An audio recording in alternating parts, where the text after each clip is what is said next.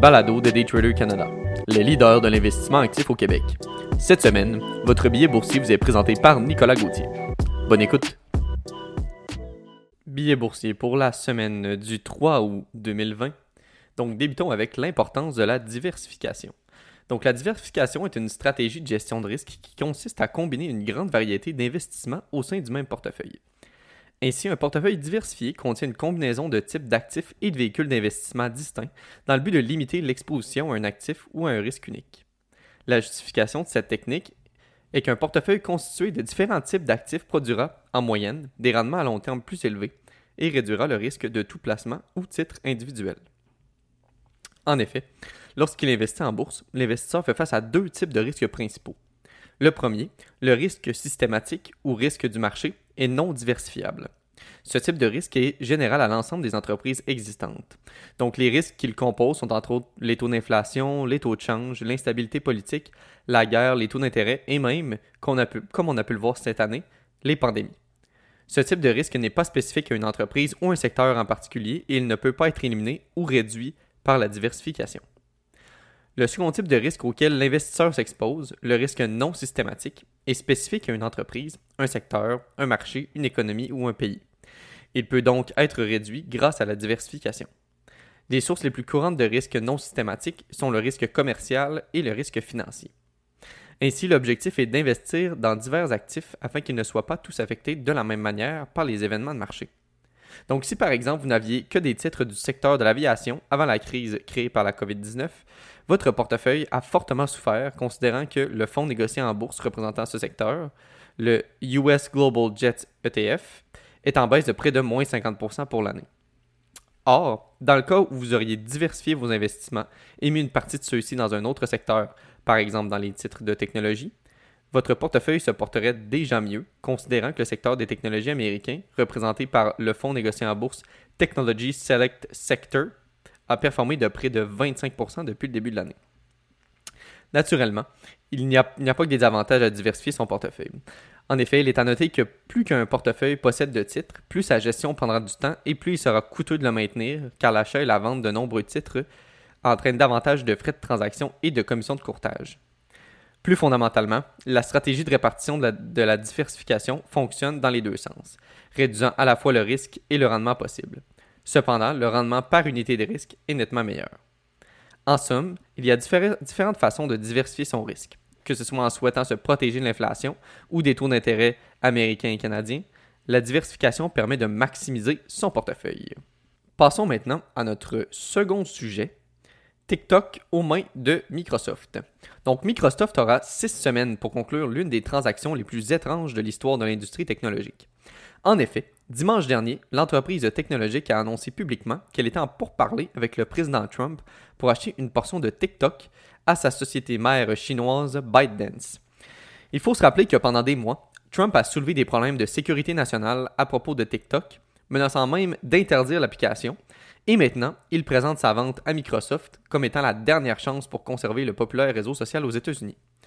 Si l'accord est conclu, cela donnerait à Microsoft une nouvelle entrée sur le marché des réseaux sociaux et résoudrait une variété de problèmes de sécurité nationale américaine entourant la nouvelle popularité de TikTok. Or, il faut noter qu'il y a un problème au cœur de l'accord qui semble échapper au regard de tous. En effet, personne n'a jamais divisé un réseau social géographiquement, encore moins sous la menace d'une interdiction nationale d'un président. Éloigner les États-Unis, le Canada, l'Australie et la Nouvelle-Zélande du reste de TikTok serait extrêmement difficile et même si cela réussissait, cela laisserait à Microsoft un réseau social sous-dimensionné et étrangement régional, présentant d'importants défis techniques et financiers. Naturellement, cela peut paraître intéressant pour Microsoft. Comme vous pouvez vous en douter, le marché de la publicité en ligne se développe rapidement, augmentant d'environ 16% en 2019 selon eMarketer. Alors que la croissance devrait ralentir cette année, le marché pourrait fortement rebondir en 2021 avec une croissance projetée à environ 17%. De ce fait, en acquérant TikTok, Microsoft pourrait avoir une chance de devenir un acteur de premier plan dans l'espace publicitaire numérique, soutirant des parts de marché à Facebook et Google. TikTok compterait jusqu'à 80 millions d'utilisateurs aux États-Unis, sa base étant développée rapidement ces derniers mois, la pandémie de COVID-19 obligeant plus de personnes à se tourner vers les applications et les réseaux sociaux pour se divertir et communiquer entre eux. En somme, cette concession de la Chine représente tout de même un bon pas dans une possible réconciliation des relations sino-américaines. De plus, si cette transaction euh, sera très intéressante à suivre dans les prochains mois, principalement dans le but d'observer comment la séparation pourrait se réaliser. Terminons maintenant avec Disney surpasse les attentes en termes de nouveaux abonnés Disney ⁇ Mardi soir dernier, la populaire entreprise américaine Disney révélait les résultats financiers du dernier trimestre. Contre toute attente, l'entreprise bien connue pour ses parcs thématiques devient maintenant un joueur important dans la diffusion de contenu télévisuel.